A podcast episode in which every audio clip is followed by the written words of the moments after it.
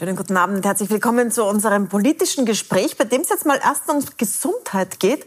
Und Sie haben es sicher schon erraten, es geht um Corona. Ein halbes Jahr leben wir jetzt mit dem Virus und wir schauen mit Sorgen auf die steigenden Infektionszahlen. Ich spreche jetzt mit dem Menschen in Österreich, der wohl am meisten mit dieser Krankheit und den Patienten zu tun hat, Dr. Christoph Wenisch. Schönen guten Abend. Sie leiten die Abteilung für äh, die Covid-Patienten, mhm. wo alle in Wien auch hinkommen, am Kaiser-Franz-Josef-Spital in Wien. Das heißt, wenn man krank wird, so krank wird, dass man ins Krankenhaus muss, dann kommt man zu Ihnen. Mhm. Sie haben jetzt ein halbes Jahr Erfahrung gesammelt mit dieser Krankheit. Ähm, wie geht es denn den Leuten, die jetzt bei Ihnen sind? Merken Sie diese steigenden Zahlen auch im Krankenhaus? Na, das, das ist ähm, äh, vielleicht für manche interessant, für uns nicht unerwartet. Es ist so, dass die, ähm, dass die, äh, Infektion, die Infektions Patienten, die diese Infektion jetzt haben, jünger sind. Ja, und zwar mhm. deshalb, weil ja vieles durch die Reisetätigkeit in den Sommermonaten ähm, ähm, sozusagen an Infektion passiert ist.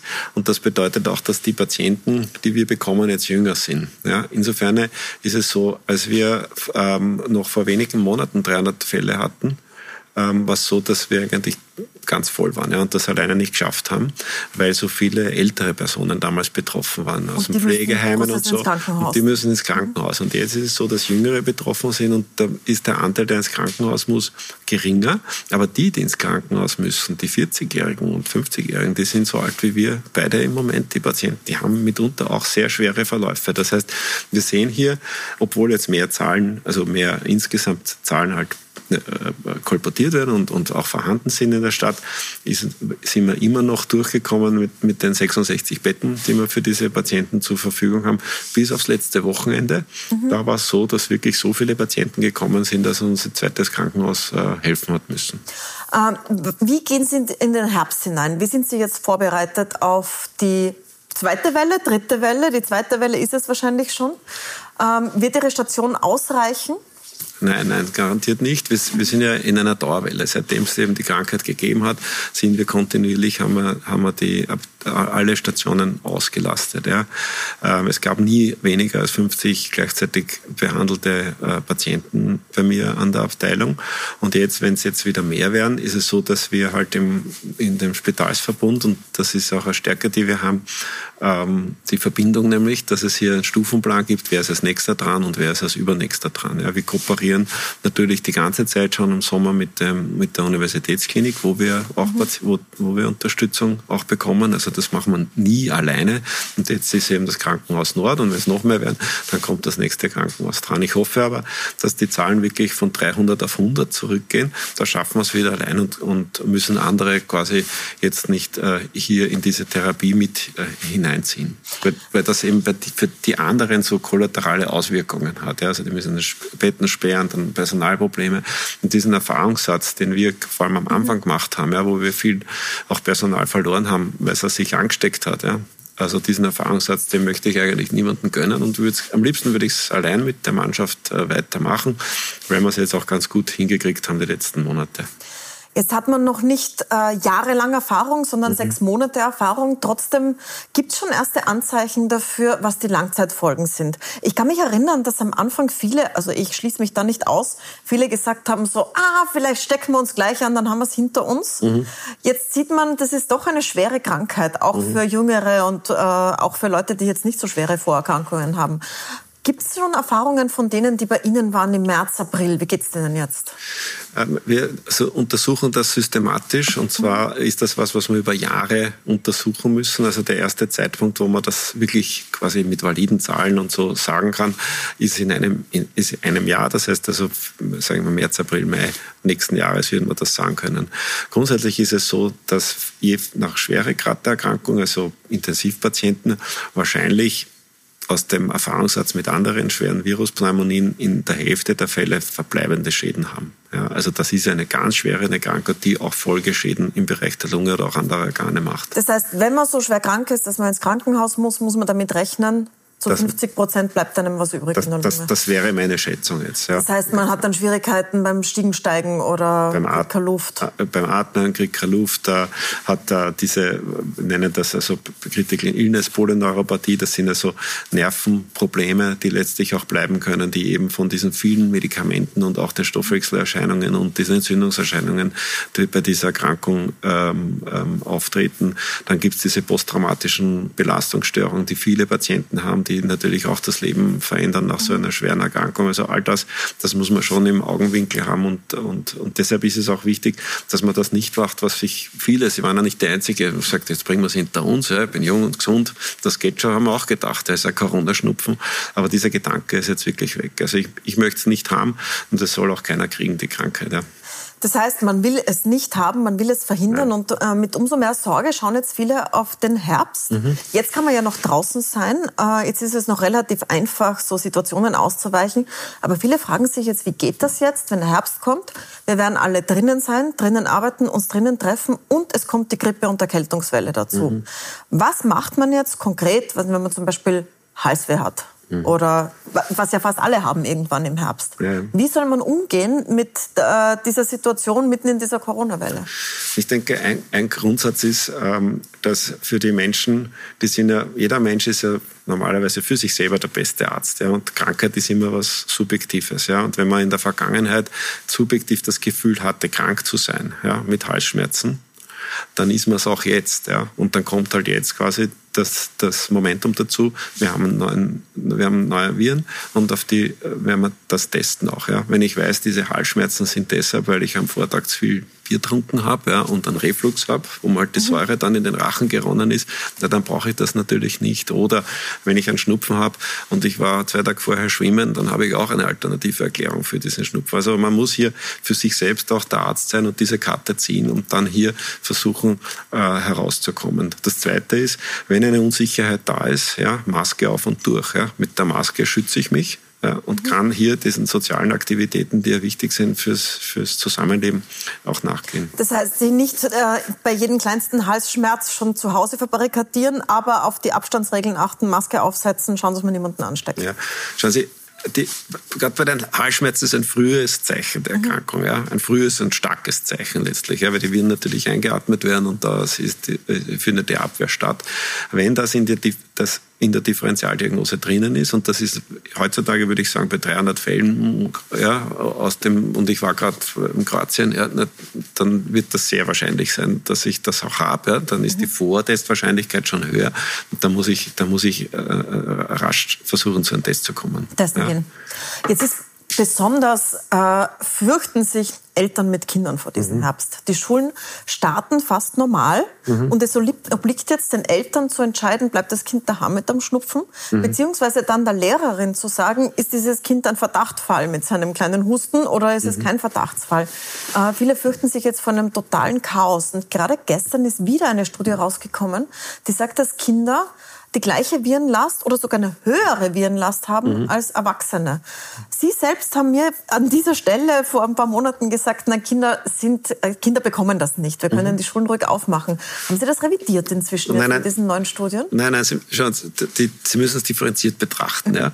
Ein infiziertes Kind ja, ist natürlich in der Lage, ur viele Viren auch zu produzieren, ja, so wie ein infizierter Erwachsener, der das hat. Ja. Aber grundsätzlich, wenn Sie eine ganze Gruppe, sagen wir mal 100 Kinder anschauen, werden nicht alle 100 Kinder in der gleichen Wahrscheinlichkeit sich infizieren lassen, wie das bei 100 Erwachsenen der Fall wäre. Ja. Das heißt, die Infizierbarkeit bei den 100 Kindern ist als Gruppe geringer, und zwar um ein Drittel, äh, also, also nur ein Drittel ja, mhm. im Vergleich zu derer der Erwachsenen. Also und wenn das sich, ist Fakt quasi, genau, das haben Sie gesehen durch, schon. Genau, wenn sich so, einen, wenn sich so ein, ein, ein, ein Kind zum Beispiel äh, infiziert, dann hat das in der Kindergruppe kann die Viren schlechter übertragen. Aber ein infiziertes Kind kann natürlich bei Erwachsenen das gut auch gut übertragen.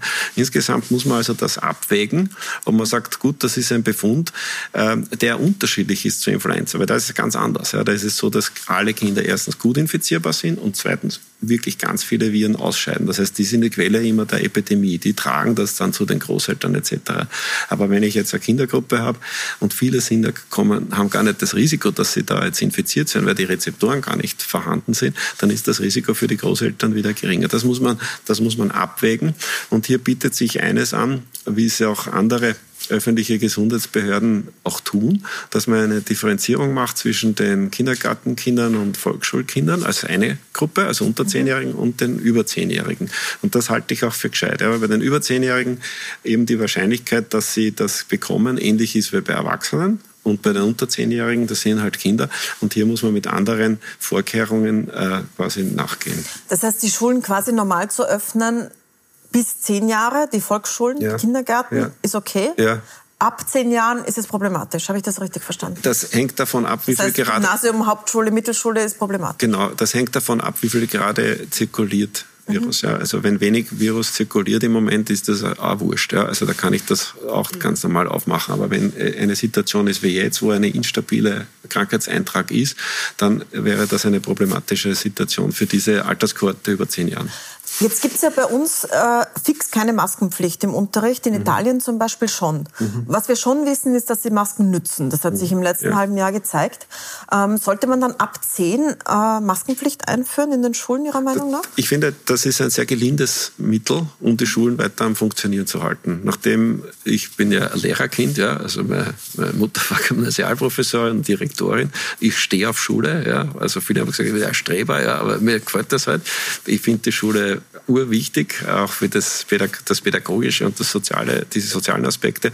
Insofern äh, finde ich es auch gut, wenn, wenn, die, wenn die möglichst offen haben. Ja? Und das ist, das Maske tragen ist ein gelindes Mittel. Das ist zumutbar über zehnjährigen Kindern. Aus, aus meiner Sicht jetzt, spreche ich nur als Vater, ja, unter zehnjährigen Kindern, da wird schon schwierig, im Kindergarten geht es gar nicht.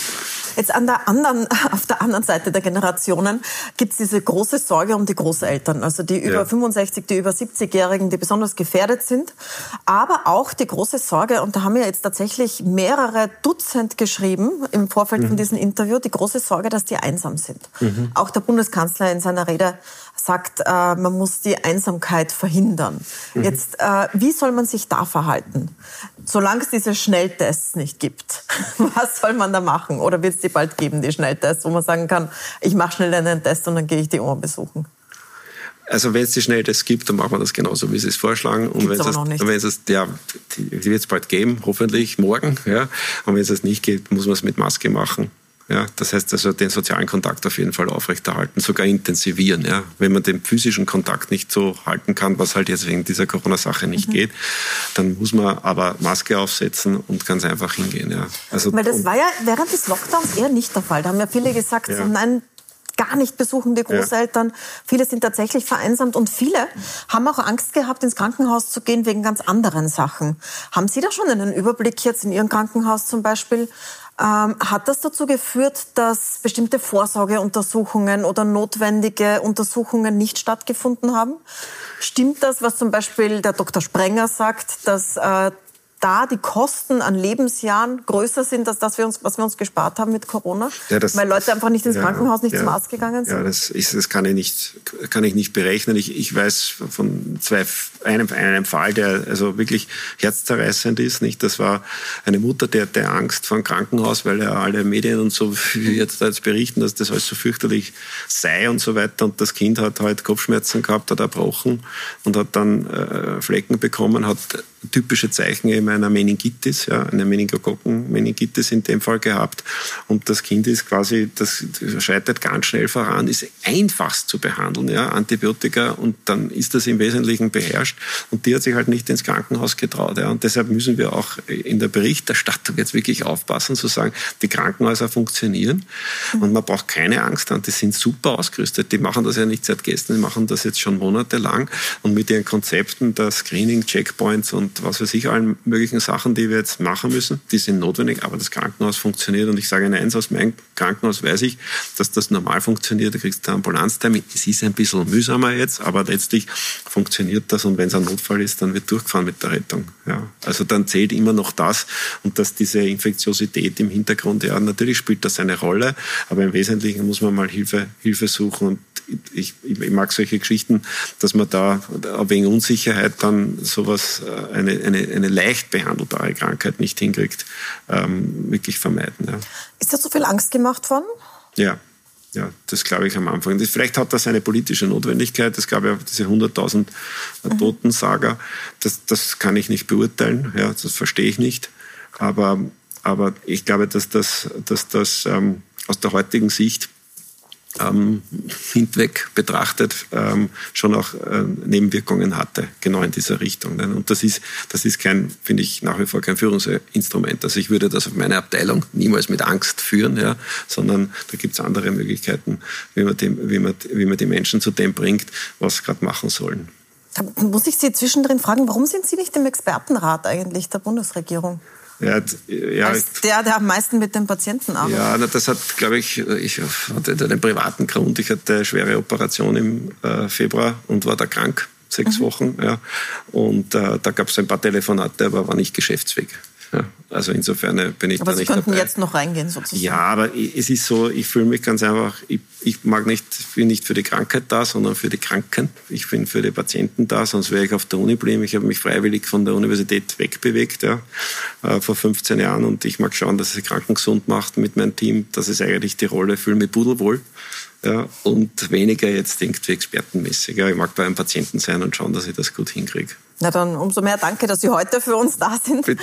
Ähm, ich möchte gerne einen, einen, Blick in die Zukunft werfen. Also wir wissen, der Herbst und der Winter, da müssen wir durch. Das wird keiner wie sonst. Man muss Abstand halten, Maske tragen, aufpassen.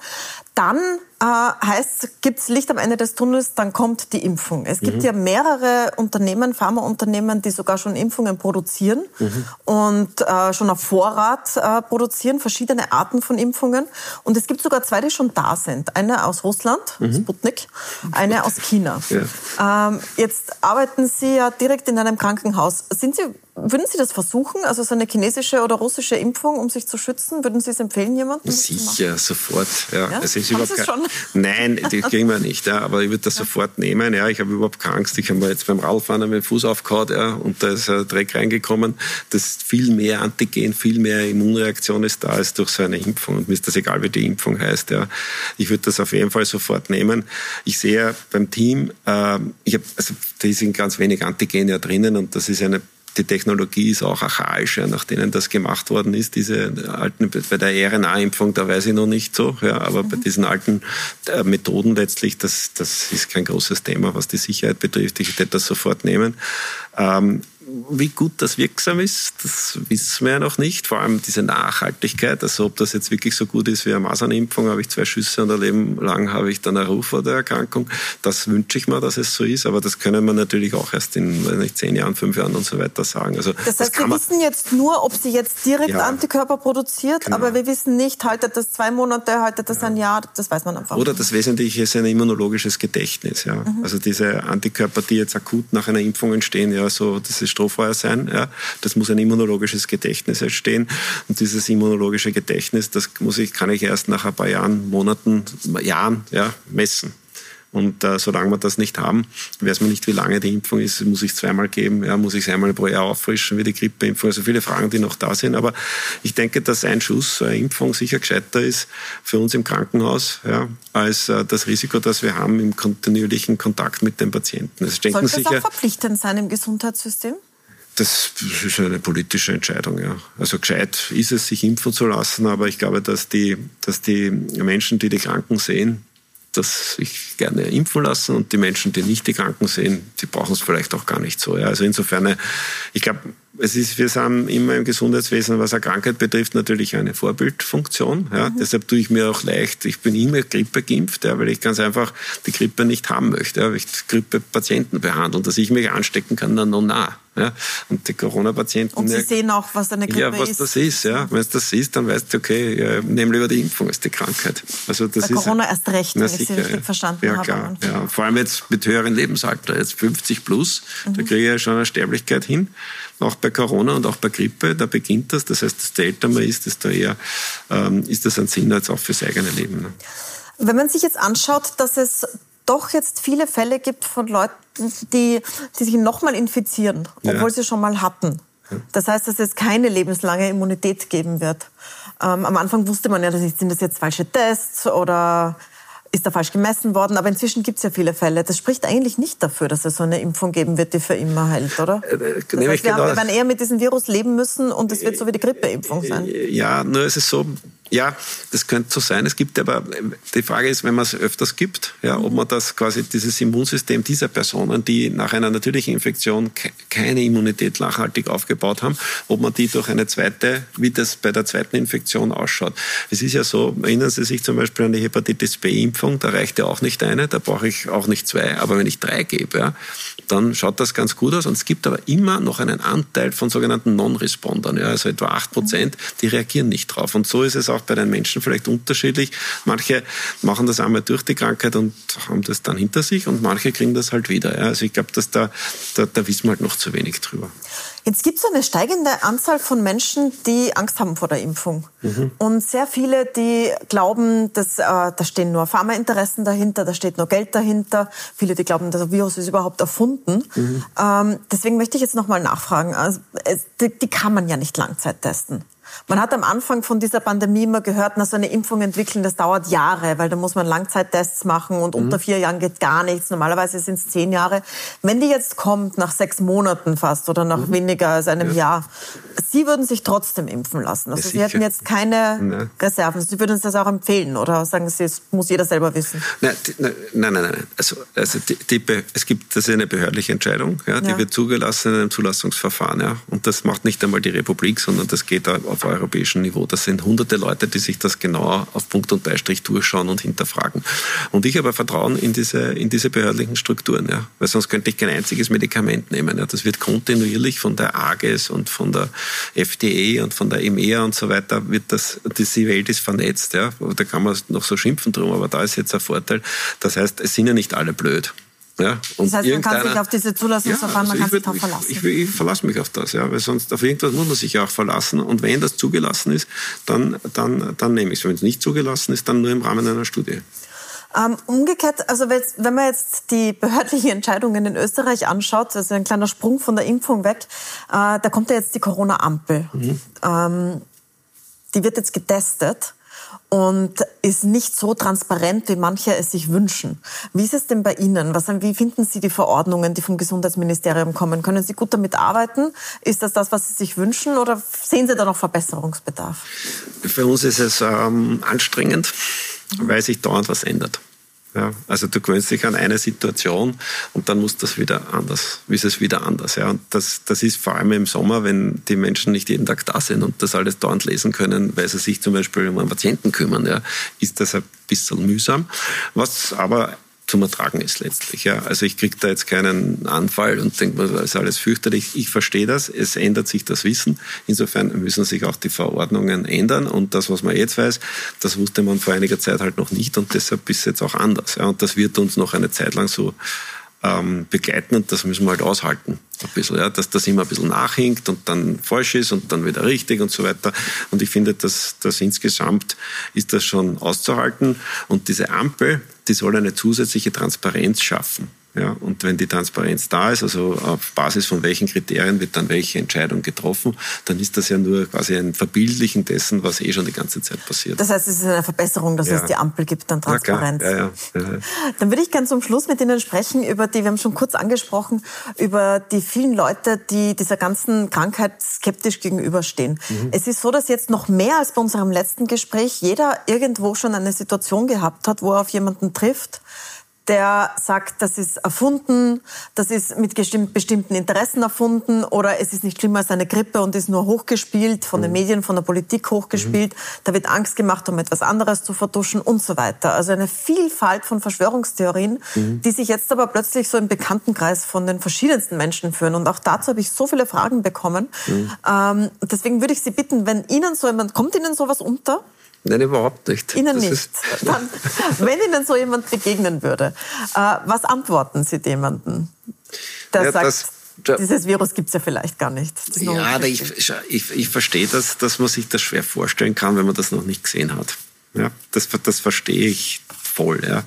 Nämlich, man weiß nicht, ob es das jetzt in echt gibt. Der, der, sieht ja nicht den Kranken, der ist ja nicht am Bett, der sieht ja nicht, wie der Sauerstoffbedarf ist, der sieht ja nicht, wie er erstickt, der sieht nicht den Toten, der sieht auch nicht in der Obduktion die Leiche, ja, wie die ausschaut. Und das all das sehen die Menschen nicht. Ne? Und insofern verstehe ich es, dass sie, wenn sie das nicht gesehen haben, sagen, das ist jetzt alles, diese Maßnahmen sind jetzt irgendwie überzogen und da käme ich nicht aus. Ja? Und da kann man in, in dieses Eck schon abgleiten. Aber man muss nicht. Ja? Man kann sich durchaus die Evidenz anschauen und äh, mit den Leuten reden, die diese Patienten behandeln. Also mit Ihnen. Also ja, beschreiben Sie es uns. Was sieht man, wenn man am Krankenbett steht? Na, schauen Sie, es ist so, dass das häufigste, weshalb die Patienten zu uns kommen, ist das sogenannte Happy Hypoxemic. Das sind also die glücklichen Sauerstoffarmen. Ja. Das ist der Zustand, der entsteht dadurch, dass sich die Viren in in dem Infektionsgeschehen in der Lunge so ausbreiten, dass dort der Gasaustausch nicht mehr funktioniert. Das heißt, dass es wird zu wenig Sauerstoff dann letztlich ins Blut transportiert. Und das wird aber so toleriert, dass die Menschen das gar nicht mitbekommen. Ja? Das heißt, die merken nicht, wie sie, ich sage das jetzt ein bisschen salopp, innerlich ersticken. Und das ist ein Zustand, der alarmierend ist. Das sind, also das muss man objektivieren mit einer Sauerstoffsättigungsmessung. Und ähm, dann wird das objektiviert und erst dann kann man dem Patienten das sagen. Ja. Ähm, es sind in einer frühen, in einer mittleren Phase von der Pandemie sind Patienten gekommen, die hatten ungefähr 50 Prozent dessen, was, in, was wir jetzt haben, ja, an Sauerstoffsättigung im Blut, haben noch gesprochen, kurzzeitig, dann kam die Rettung, waren es bewusstlos. Ja. Die sind schwerst krank, das heißt, die, sind, die haben zu lange zugewartet. Das heißt, man erstickt. Die sind innerlich erstickt, ja. Also mhm. das heißt, die, die, die, die konnten, die, die konnten den, den Sauerstoff nicht mehr ähm, transportieren von der Luft eben ins, ins Blut hinein. Und das hat dann, das führt, führt dann quasi so domino-steinartig dazu, dass ein Organsystem nach dem anderen ähm, kaputt geht, ja, wenn man so möchte. Und das ist, das kann beim Gehirn sein, ja, dass also Bewusstseinsstörungen sind oder Merkfähigkeit, also, so Kommunik also Kommunikation geht nicht mehr zum Beispiel. Das kann sein, dass die Niere versagt. Ja, das ist ein ganz schlechtes äh, Zeichen bei der Erkrankung. Das war in der frühen Krankheitsphase oftmals dann ähm, vor dem Tod auch äh, äh gegeben. Das kann sein, dass eben diese Thrombosen plötzlich kommen sind. Ja, also da haben wir welche gehabt, da ist alles gut gegangen. Und dann ist eben typischerweise etwa sieben bis zehn Tage nach Beginn der Diagnose, also nach Beginn der Symptomen, ist diese kritische Phase, manchmal auch fünf Tage schon, bis zum zehnten Tag. Und wenn da nichts passiert, dann ist die Krankheit gegessen. Ja, dann ist es. Aber das ist die, die gefährliche Phase, auf die muss man achten. Egal, auch wenn man am Anfang wirklich ganz mild erkrankt ist, ab dem fünften Tag braucht man jemanden, der auf einen schaut. Ja, also oft schafft man das gar nicht selber. Und dann äh, gibt es Medikamente? Da ja. möchte ich noch eine Frage dazu stellen. Es, gibt ja, es wird an mehreren geforscht und Sie haben konkret mit Remdesivir gearbeitet ja. oder arbeiten immer noch. Ja. Ähm, Sie haben gesagt, man soll das relativ früh nehmen. Ja. Da taucht natürlich die Frage auf, wenn man jetzt zu Hause ist und nicht im Krankenhaus, soll man es dann auch nehmen? Ist da das etwas, Studie oder muss man zu Ihnen kommen, um das zu bekommen? Eher, eher letzteres. Ja, da der Studie, also das muss man sich verdienen durch einen gewissen Schweregrad an Erkrankung. Ja, und wir sind hier, haben wir eine Evolution. Wir haben das zunächst wirklich nur auf der Intensivstation gegeben, bei den Patienten, die künstlich beatmet haben werden müssen und auch im künstlichen Tiefschlaf machen waren.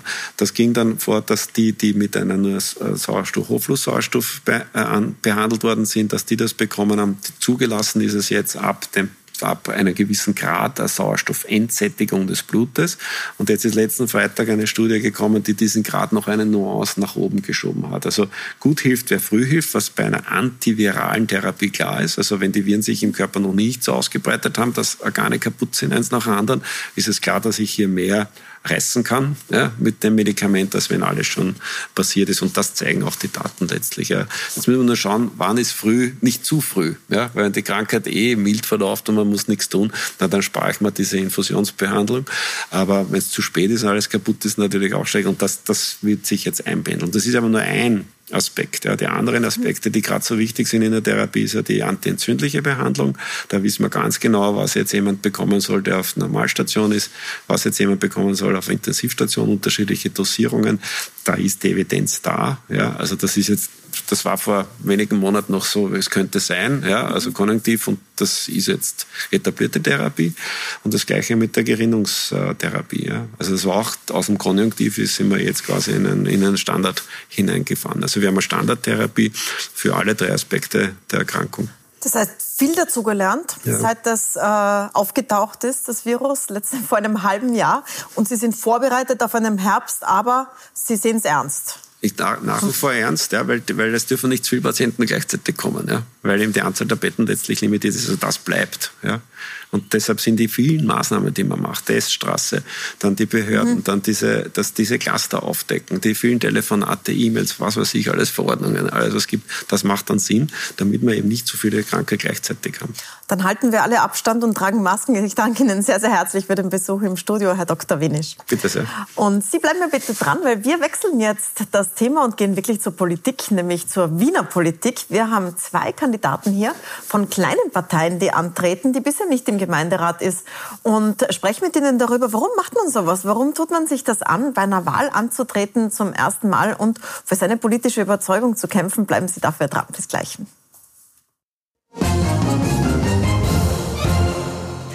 Willkommen zurück bei unserem politischen Gespräch. Es stehen ja die Wahlen in Wien an, die größten Wahlen in diesem Jahr in Österreich. Und da stehen ein paar Parteien auf dem Wahlzettel, die Sie wahrscheinlich noch nicht kennen, nämlich deshalb, weil sie zum ersten Mal antreten. Zwei davon sind heute bei mir zu Gast. Und als erstes begrüße ich Anna Swetz, die Spitzenkandidatin von Links Wien. Guten Tag, Frau Minister. Ähm, mich interessiert an Ihnen beiden, die jetzt kommen, Herr Kangörde danach noch, ähm, ein bisschen jetzt über die Wienwahl hinaus, die Frage, warum tut man sich das an? Das ist ja gar nicht so einfach. Das ist anstrengend, mit einer Partei anzutreten in Wien, oder? Es ist nicht so, dass man sagt, so, hallo, hier bin ich, mhm. wählt mich. Ja, natürlich ist es anstrengend, also neben den vielen, vielen Komponenten, die natürlich auch äh, ganz viel Spaß machen. Also wir haben es jetzt gerade beim Sammeln der Unterstützungserklärungen, wo wir ähm, fast das Doppelte an Unterstützungserklärungen auch erreicht haben, äh, wie man benötigt. Aber wir haben natürlich auch gemerkt, dass es eine, eine große Anstrengung ist, die vielen Hürden, die für Kleinparteien bestehen, zu überwinden. Also es gibt eine sehr hohe Hürde mit fünf Prozent. Es gibt die Unterstützungserklärungen. Gerade in einer Corona-Krise war das auch nicht ganz so leicht, sozusagen mit dem gesundheitlichen Risiko ins Amt zu gehen, dem äh, sozusagen Angestellte am Amt ausgesetzt sind, ähm, dem Menschen, die sozusagen in dieses Amt hineingehen, ausgesetzt sind ähm, diese Hürden zu nehmen, diese Hürden zu überwinden. Aber es ist aus unserer Sicht notwendig, eine neue Partei zu machen. Es ist aus unserer Sicht wichtig, dass es in Wien eine linke Opposition gibt. Und wir sehen, dass es eine Stadt gibt, in der die Verhältnisse nicht gleichbleibend sind, sondern sich zum Schlechteren verändern, dass das Leben für die für die vielen, vielen Menschen in dieser Stadt eigentlich schwieriger wird. Wir haben keine Partei gesehen, die sozusagen sich wirklich konsequent auf die Seite dieser Leute stellt und mit diesen Menschen kämpft und finden, dass es diese Kraft aber braucht. Und deswegen Aha. nehmen wir auch diese Anstrengungen gerne in Kauf und, und äh, haben auch Spaß dabei.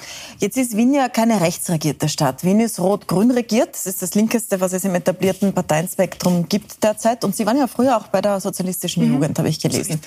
Ähm, ich hoffe, es beleidigt Sie jetzt nicht, aber wenn ich die Aussagen ansehe, dann habe ich das Gefühl, Sie sagen jetzt nicht so viel anderes als zum Beispiel Julia Herr, die auch bei der sozialistischen Jugend war. Die hat den Weg gewählt in der SPÖ-Karriere mhm. zu machen, ist jetzt im Nationalrat. Das könnten Sie mhm. natürlich auch. Sie könnten ja auch in der SPÖ Wien ins Rathaus gehen. Da wäre es die Regierungspartei sogar. Mhm. Warum ist das nicht der Weg, den Sie wählen? Ist das nicht der größere Hebel? Also die sozialistische Jugend war für mich auch eine total prägende Zeit und steht ja auch traditionell weiter links als äh, die Mutterpartei SPÖ. Es ist aber natürlich nach den Jahren in der sozialistischen Jugend irgendwann die große Frage, die im Raum steht, ähm, ist man bei dieser Partei aktiv? Es ist mir klar, dass es sozusagen Linke auch in der SPÖ gibt, die da äh, Kämpfe führen, ähm, die den Kurs nach links verschieben wollen. Aber wir sehen eine Partei, die ähm, tatsächlich keinen wirklichen konsequenten linken Kurs mehr fährt. Wir sehen eine Partei, die eigentlich in meinen Augen keine Vision für Wien hat, die sie zum Beispiel im traditionellen historischen roten Wien hatte, wo man gesagt hat, man will wirklich soziale Gerechtigkeit herstellen, man will sich wirklich auf die Seite der Leute stellen, man will radikal umverteilen. Eine SPÖ von heute äh, stellt diese Forderungen nicht in den Raum, setzt diese Forderungen nicht um. Und der Unterschied ist, dass wenn die Krisen, die derzeit herrschen, radikal sind, da spreche ich nicht nur von der Corona-Krise, da spreche ich von einer massiven Wirtschaftskrise, von einer massiven Klimakrise, die auf uns zukommt, dann müssen die Lösungen mutig und radikal sein, dann müssen die Forderungen mutig und radikal sein. Und da sage ich, wir stehen als links sehr, sehr weit links von der SPÖ. Ähm, wir setzen diese, wir stellen diese Forderungen mutig in den Raum und wir sagen zum Beispiel, auch, ähm, es reicht äh, nicht, äh, eine Arbeitszeitverkürzung zwei Monate vor der Wienwahl auf die Plakate zu schreiben. Hier müsste die Stadt Wien Wien äh, als größte Arbeitgeberin Wiens zum Beispiel. Sagen die Grünen auch.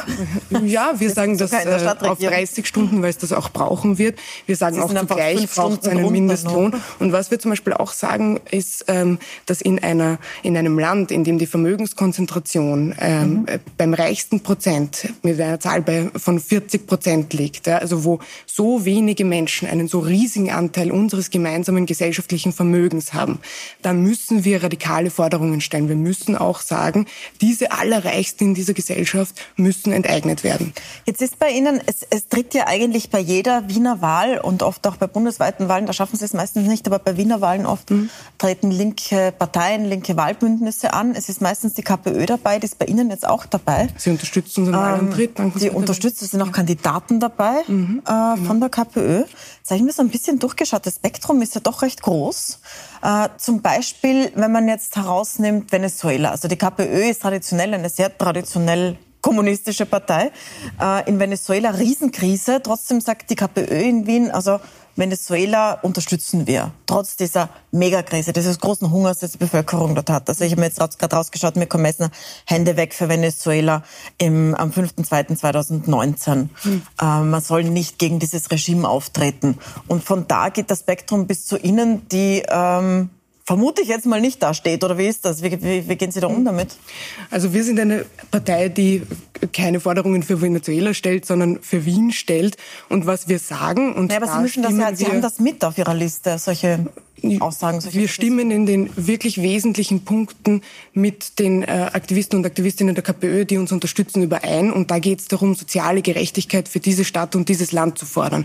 Das ist wichtig, das eint uns und diese Forderungen müssen gestellt werden. Und ich finde es wichtig, dass viele Menschen, die diese Ansicht teilen, und das sind ja nicht nur Mitglieder der KPÖ, das sind ja ganz viele Menschen, die in den letzten Jahren auf der Straße waren, die gegen eine rechtsrechte Bundesregierung auf der Straße waren, die für eine Klimawende, für ein Ende dieser Klimakatastrophe Katastrophe auf der Straße waren, die jetzt gegen rassistische Polizeigewalt auf der Straße waren. Das sind ganz viele Menschen, die sehen, so wie die Verhältnisse jetzt sind, so sind sie eigentlich grotesk, so sind sie eigentlich absurd.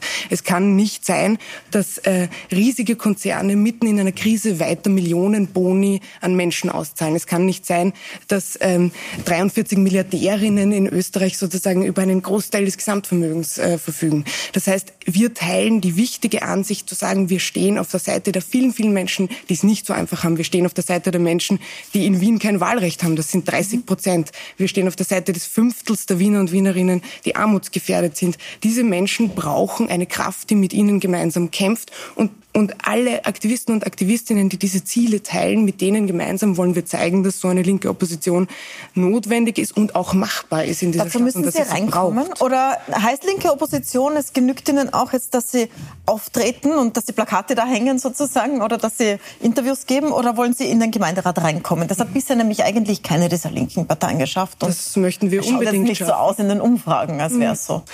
Wir möchten das sehr, sehr gerne schaffen. Wir, wir stellen uns zu dieser Wahl auf, weil wir in die Vertretungskörper wollen. Das betrifft dann die Bezirksräte und das betrifft ich meine, den Gemeinden. Glauben Sie daran? Weil sonst müssten Sie ja eigentlich aufgeben, weil die, ich, ich glaube daran, dass das so machbar daneben ist. Meistens. Ich glaube daran, dass das machbar ist und wenn es nicht heute machbar ist, dann ist es in fünf Jahren machbar. Ich glaube daran, dass es eine linke Kraft in dieser Stadt braucht, die gekommen ist, um zu bleiben, die gemeinsam mit den Menschen kämpft für eine Verbesserung der Lebensverhältnisse, die zum Beispiel dafür kämpft, dass für Menschen sozusagen solche Krisen nicht existieren existenzbedrohend sind, dass Menschen nicht Angst um ihren Arbeitsplatz haben müssen, wenn sie zu Hause Kinder betreuen müssen in so einer Corona-Krise, dass Menschen äh, sich nicht fürchten müssen, ihre Wohnung zu verlieren in so einer Corona-Krise. Ich glaube daran, dass so eine Kraft jetzt und in den nächsten Jahren aktiv sein muss und zwar auf der Straße, auf den Plätzen, aber auch in den Vertretungskörpern. Und ich denke, dass uns das heute oder morgen oder übermorgen gelingen wird und dass wir größer und stärker werden, weil, und das sieht man ja in der derzeitigen Zeit besonders gut, sich die Verhältnisse so stark verschieben, den Menschen auch in so einer Krise bewusst wird,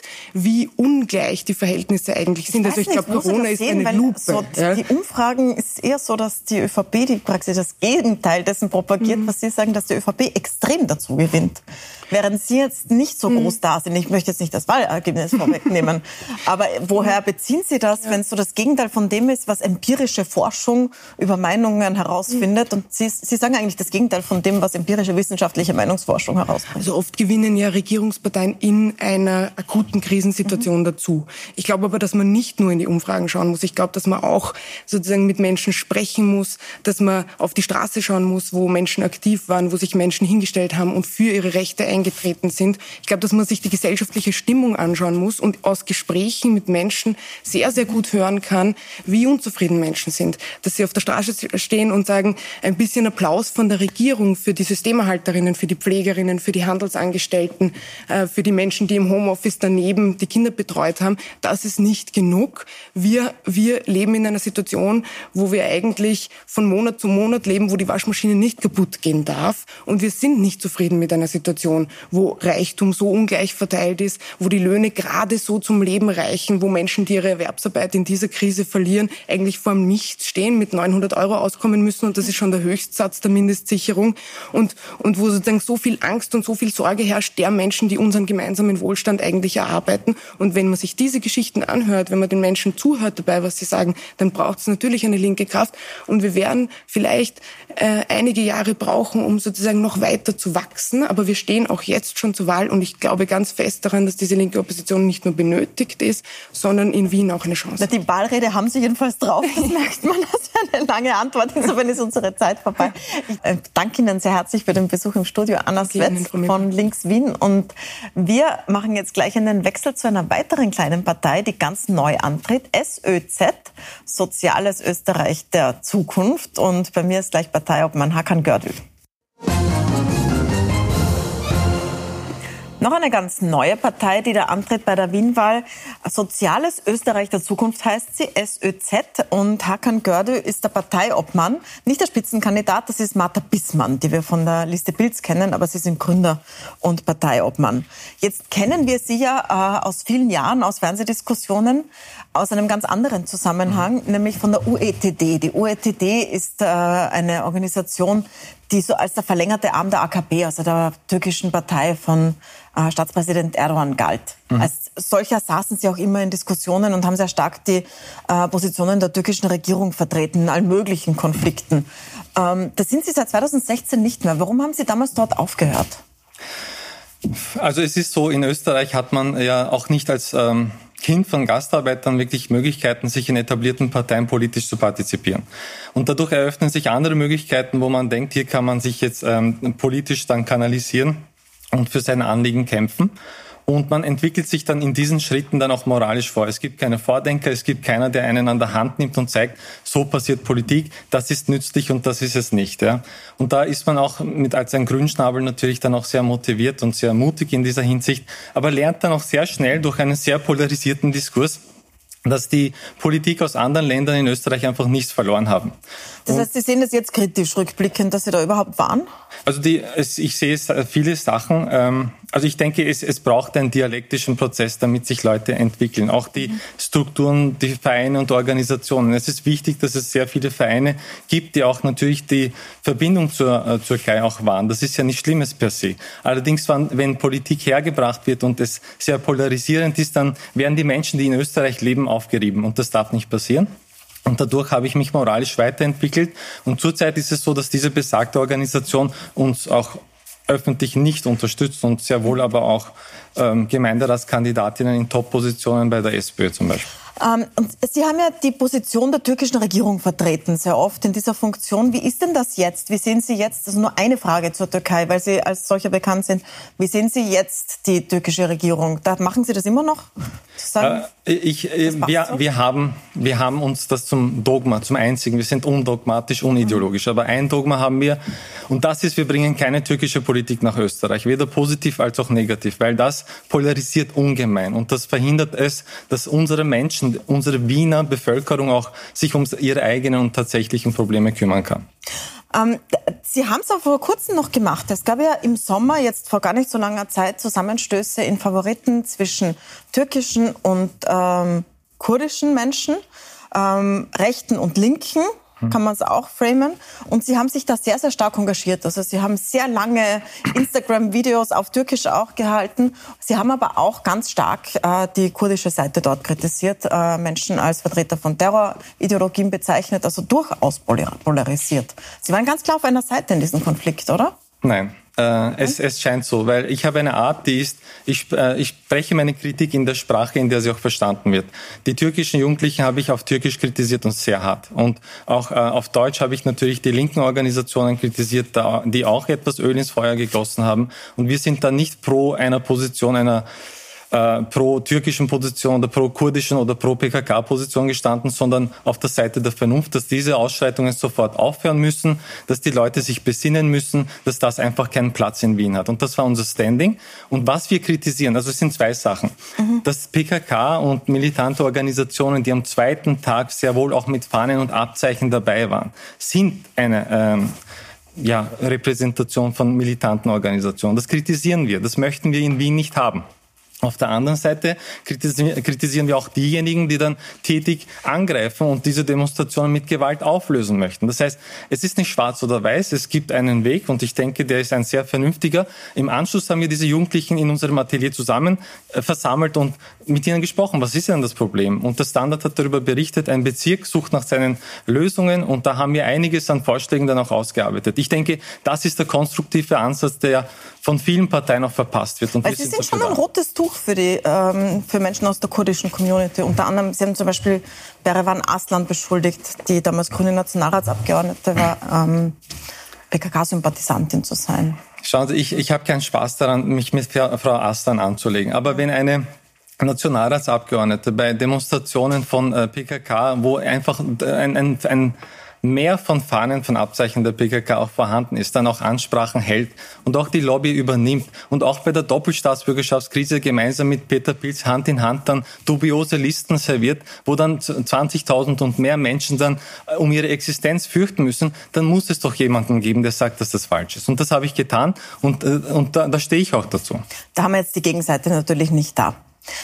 Sie gelten in einer, also so in, im Diskurs sowas als, als die Partei für die Migrantinnen und Migranten. Sie haben ja selbst als äh, Kind türkischer Gastarbeiter ja. so eine Vorzeigekarriere in der Schule hingelegt, ähm, waren oft der einzige äh, mhm. Schüler, äh, einzige Schulsprecher und so weiter mit äh, Migrationshintergrund. Mhm. Aber diese Liste, ist das jetzt so? Stimmt das so? Sind Sie da für Migrationshintergrund Menschen, für Leute, die von woanders kommen? Oder äh, wollen Sie alle ansprechen? Wir möchten alle ansprechen, vor allem soziale Themen und ökologische Themen. Da legen wir einen sehr großen Wert drauf. Zum Beispiel ein, ein Grundeinkommen für alleinerziehende Frauen. Das wäre ein, ein sehr großes Anliegen. So wie zum Beispiel kultursensible Pflege ist auch ein großes Anliegen. Äh, allerdings sehen wir, dass mit Pauschallösungen eben nicht viel vorangebracht wird. Wenn man sagt, wir brauchen mehr Arbeitsplätze, das ist richtig, aber inwiefern können wir das umsetzen? Ich denke, und auch die Forderung nach Anerkennung von Volksgruppen ist ein mhm. wichtiger Schritt auf diesem Weg. Da möchte ich nochmal nachfragen. Sie sagen, man sollte die äh, türkischsprachige mhm. Bevölkerung als Volksgruppe anerkennen in Österreich. So wie die ex-jugoslawische. So wie es auch die, naja, das war ja nicht ex-jugoslawisch, sondern es waren ja immer schon auf diesem Territorium im Burgenland Kroaten da, immer schon unter Anführungszeichen, also bevor die Republik Österreich gegründet wurde, gab es da kroatische äh, Volksgruppen, die Kroatisch sprechen. Äh, die türkische Gruppe ist später dazugekommen, ab den 60er Jahren. Sie sagen, man soll die jetzt anerkennen. Warum? Also was hätte das für einen Vorteil? Also bei den, auch bei den Kroaten ist es so, dass Serbinnen auch dazugekommen sind und auch äh, Bosniaken sind dazugekommen. Die Kroaten im Burgenland haben dann wieder einen anderen historischen Kontext. Es geht, es geht um die Gastarbeitergenerationen. Das ist ein sehr wichtiger Punkt. Ähm, es ändert das gesamte Paradigma, wie man auf Menschen dann zugeht. Äh, es sind dann keine Menschen, die man assimilieren muss, deren Moscheen man schließen muss, deren Kopftücher man im öffentlichen Raum verbieten muss, ähm, die sich dann äh, die sich in Loyalität dann auch bekennen müssen, wie es der Herr Sobotka letztens gefordert hat, die unter Generalverdacht gestellt werden, die immer zum Spielball der Politik werden, deren Führerscheinprüfungen auf Türkisch verboten werden, sondern es ist dann eine zu schützende Minderheit. Das ist ein komplett anderer Zugang. Und ich denke, das ist der echte Zugang, um Integration voranzutreiben und das nicht, nicht über die Köpfe hinweg dann mit Repressalien, wie es die Regierung derzeit mit der Integrationsministerin versucht. Ja, die Integrationsministerin sagt ja, das ist absurd, das ist klar abzulehnen und warnt auch immer vor Parallelgesellschaften. Wäre das nicht ein Schritt darin, dass mehr Parallelgesellschaften entstehen, ich finde es weniger, absurd, wenn man das zementiert in einer Volksgruppe? Ich finde es absurd, dass wir so eine Integrationsministerin haben. Ich denke, Jemand, der etwas mehr Empathie für die Menschen hat, etwas mehr Gefühl für die Menschen hat und nicht Repressalien als ein Zuckerbrot- und Peitsche-Prinzip äh, hernimmt, um Menschen zu integrieren, wobei das Zuckerbrot immer mehr fehlt und immer mehr Peitsche nach vorne gebracht wird, denke ich, sollte sich reflektieren. Ich denke, die Frau Ministerin ist rücktrittsreif. Allgemein ist dieser Zugang, den die Regierung hat, sehr destruktiv. Ich denke, wenn Möglichkeiten der Minderheiten gegeben äh, werden, wenn wir an die Demokratie glauben, glauben wir auch daran, dass sie partizipieren sollten, dass sie reden sollten. Denn nur so kommen die Probleme rauf. Wir verschließen nicht die Augen wie ein Favorit und warten, bis etwas explodiert. Wir sollten die Probleme schon in der Community abarbeiten. Und dazu ist ein Grundvertrauen notwendig, dass diese Menschen es gut meinen mit Österreich. Aber wenn man so eine Volksgruppe hat, dann werden, würden Sie sich jetzt äh, zum Beispiel, Sie sind ja zweite Generation. Dritte. Dritte Generation sogar. Ähm, Sie könnten Sie auch einfach sagen, ich bin Österreicher und Punkt. Mhm. Ihr Konzept ist, nein, ich bin Österreicher und gehöre der türkischen Volksgruppe an. So wollen ja. Sie das sehen. Ähm, Wäre es nicht besser, wenn die dritte Generation, wäre es nicht einfacher, wenn die dritte Generation sich einfach als Österreicher fühlen könnte und Punkt? Äh, ich, äh, diese Version gibt es. Es gibt sehr viele Volksgruppen, die das ja in der Geschichte auch Österreichs getan haben. Assimilation ist sehr wohl ein Weg der Integration, aber Assimilation darf nicht aufgezwungen werden. Es ist sehr wohl auch ein Mehrwert. Ich habe auch Kontakt nicht nur mit der türkischen, wir haben sehr viele aus der Latino-Community, so sehr viel aus der arabischen Community. Und äh, da haben wir das, Entschuldigung, da haben wir dasselbe Problem, dass die Leute sich nicht assimilieren möchten, dass sie einfach ihre Kultur beibehalten möchten und das ist ein Menschenrecht. Und dieser Zugang ist sehr wichtig und deswegen hat ja auch die Verfassung sowie die Gründungsväter in Österreich haben sich dazu entschlossen, Volksgruppen zu schützen und Kreisky hat eins draufgelegt und hat einen Volksgruppenbeirat dazu hinzugefügt, dass sie auch ein eigenes äh, Kapital bekommen, um Medien zu schaffen, um Presse zu schaffen, um die Kultur weiter zu fördern. Und das ist ein sehr wichtiger Punkt. Ich denke, durch die Förderung fühlen sich viel mehr Menschen dann auch zugehörig. Das heißt, sie können sich identifizieren. Sie sind österreichische Menschen, die einen zum Beispiel türkischen Hintergrund haben. Sie sind österreichische Menschen, die einen ägyptischen Hintergrund haben, etc. Und das ist ein ein anderer Zugang ist ein positiver Zugang und es führt meiner Erfahrung nach, nach all diesen Gesprächen, zu viel mehr Erfolg an Integration und vor allem auch Inklusion. Dann danke ich Ihnen sehr herzlich für den Besuch im Studio und bin gespannt, wie es Ihnen bei der Wahl geht. Schwer abzuschätzen bei so einer Liste, ja. äh, wie viele dann zur Wahl gehen und gehen. Wahrscheinlich auch für Sie. Unsere nächste Kandidatin hier an dieser Stelle kommt am nächsten Montag. Das ist die Vizebürgermeisterin, die Kandidatin der Grünen, die aber zum ersten Mal in dieser Funktion antritt. Birgit Hebein wird da sein. Ich freue mich, wenn Sie wieder dabei sind nächsten Montag um 21.30 Uhr. Und jetzt danke ich Ihnen fürs Zusehen.